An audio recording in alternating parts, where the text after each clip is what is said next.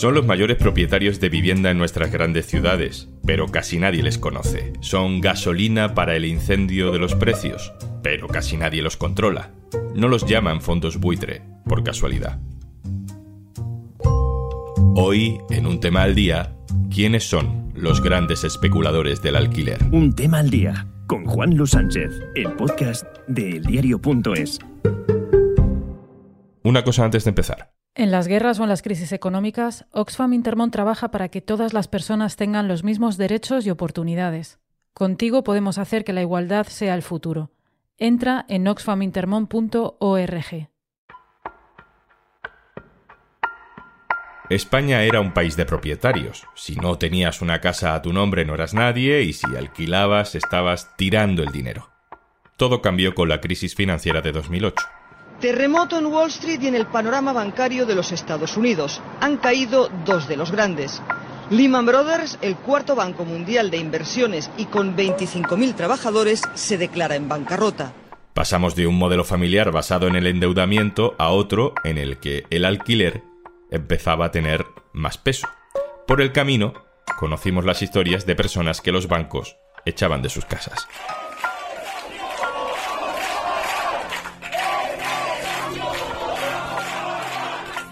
La palabra crisis en chino también significa oportunidad. Eso dice el mantra que suelen usar como frase de autoayuda los que en realidad no sufren la crisis, sino que se quieren aprovechar de ella. Las principales capitales europeas han ido siendo conquistadas por esos fondos buitres de la vivienda. Ahora hay toda una generación que apenas puede pagar el alquiler porque está muy caro y no puede comprarse una casa porque por culpa del alquiler no consigue ahorrar para la entrada de la casa no se llaman buitres por casualidad. Un grupo de periodistas europeos ha realizado una gran investigación para intentar ponerle nombres y cifras a esas empresas que acaparan y que especulan con los pisos mientras los precios no dejan de subir. Parte de esa investigación se publicó hace meses en el diario.es y ese equipo acaba de ganar el European Press Prize, el Premio Europeo de Periodismo. Al frente está un periodista español, José Miguel Calatayud. Hola José Miguel. Hola Juan Luz, ¿qué tal? Enhorabuena por el premio. ¿De dónde sale la investigación? Eh, ¿Cómo surge? La iniciativa surge, eh, al menos en mi caso, porque yo miro Cities for Rent, ciudades de alquiler en español, sobre los pisos en alquiler, sobre vivir de alquiler hoy en día en las, en las ciudades europeas. Y mi caso surge por experiencia personal de no poder permitirme el alquiler en una ciudad, tener que mudarme a otro sitio, complicadísimo encontrar alquiler, los precios están subiendo lo comentas con amigos, te das cuenta que los de la mesa de al lado del bar hablan de lo mismo, es igual en Madrid, en Barcelona, en Berlín, en París. Y uno de los temas que salía es estas grandes empresas que son dueñas de muchísimos pisos, lo que en inglés llamamos corporate landlords, que podría ser en español, pues grandes empresas propietarias de pisos, digamos, o de viviendas, de las cuales se hablaba, en el caso de España, el caso más paradigmático era Blackstone, que se mencionaba, es un fondo de inversión estadounidense, que siempre aparecía mencionado como el mayor casero de España. Pregunta entonces, ¿qué hacía? ¿Qué se hacía mucha gente? ¿Cuántas casas tiene Blackstone en España? En el mundo, en Europa, si es el mayor casero, nadie lo sabe. Y no solo Blackstone, hay más empresas que se han dedicado en los últimos años, quizá desde la crisis de 2007-2008, a comprar, a tener en propiedad muchísimas viviendas, a alquilarlas, a venderlas por beneficio. ¿Quiénes son estas empresas? Cuántas viviendas tienen, cuántas han ido comprando, cuántas han ido vendiendo, qué impacto están teniendo. Esos datos no existían. No podemos tener una conversación pública informada sin esos datos y ese es el objeto de la investigación. ¿Y qué habéis averiguado? ¿Es un problema compartido en toda Europa?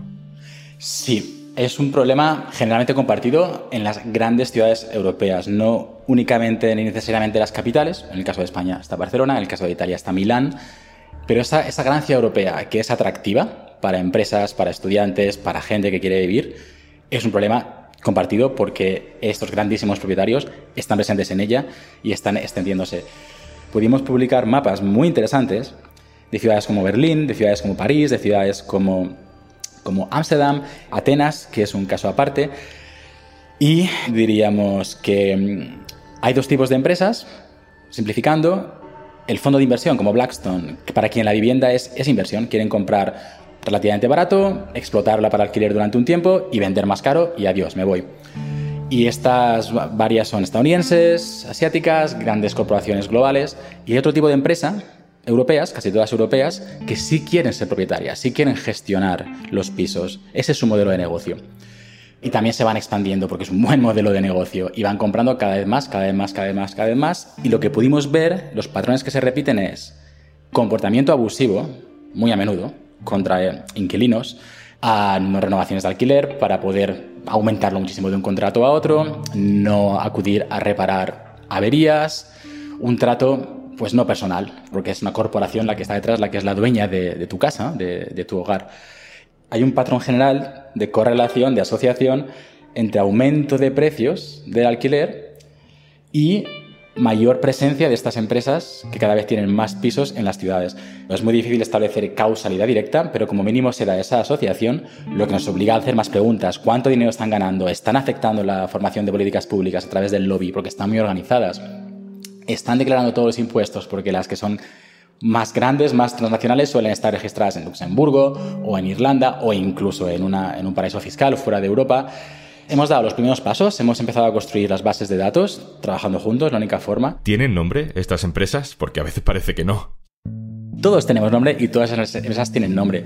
Yo he dicho Blackstone, que es quizá el prototipo de lo que en España se dio en llamar fondo buitre, porque como los buitres, que, con todo respeto por los buitres, que tienen su nicho ecológico y hacen un trabajo muy bueno, estas empresas quizás es más cuestionable lo que algunas hacen, se dedican a aprovechar, simplificando de nuevo, como he comentado antes, comprar o adquirir eh, o invertir en bienes que están devaluados, que están ahora mismo baratos, a menudo por situación de crisis, esperar a que los precios eh, remonten o inflarlos de alguna forma y vender por beneficio, sin preocuparse, digamos, del daño que eso puede causar. El impacto que tienen es gentrificación, es segregación, porque los precios crecen, la gente no se puede permitir el piso, se tiene que ir a otra parte, los barrios acaban segregados, donde antes vivían diferentes personas, ahora son todos la gente pudiente o los mm, hipster que tienen más dinero o la pequeña comunidad expat que tiene eh, de expatriados de, de sueldos internacionales y a estas empresas les da igual ese daño que hacen al tejido social de nuestras ciudades.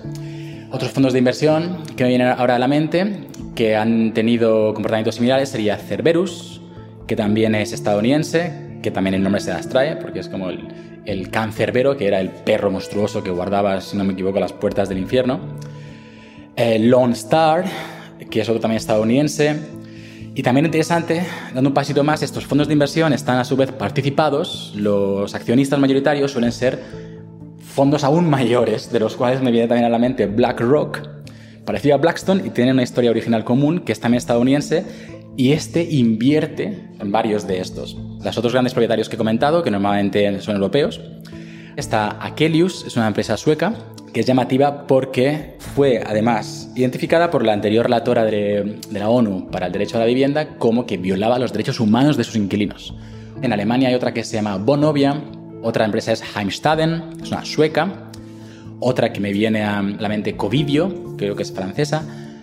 Otro caso particular, Reino Unido, eh, era la Pears, que es una familia antigua de mucho dinero del Reino Unido, que actúan también de forma muy privada, que se han ido expandiendo de forma muy secretiva y también han sido protagonistas de algunas historias particulares con, con vivienda.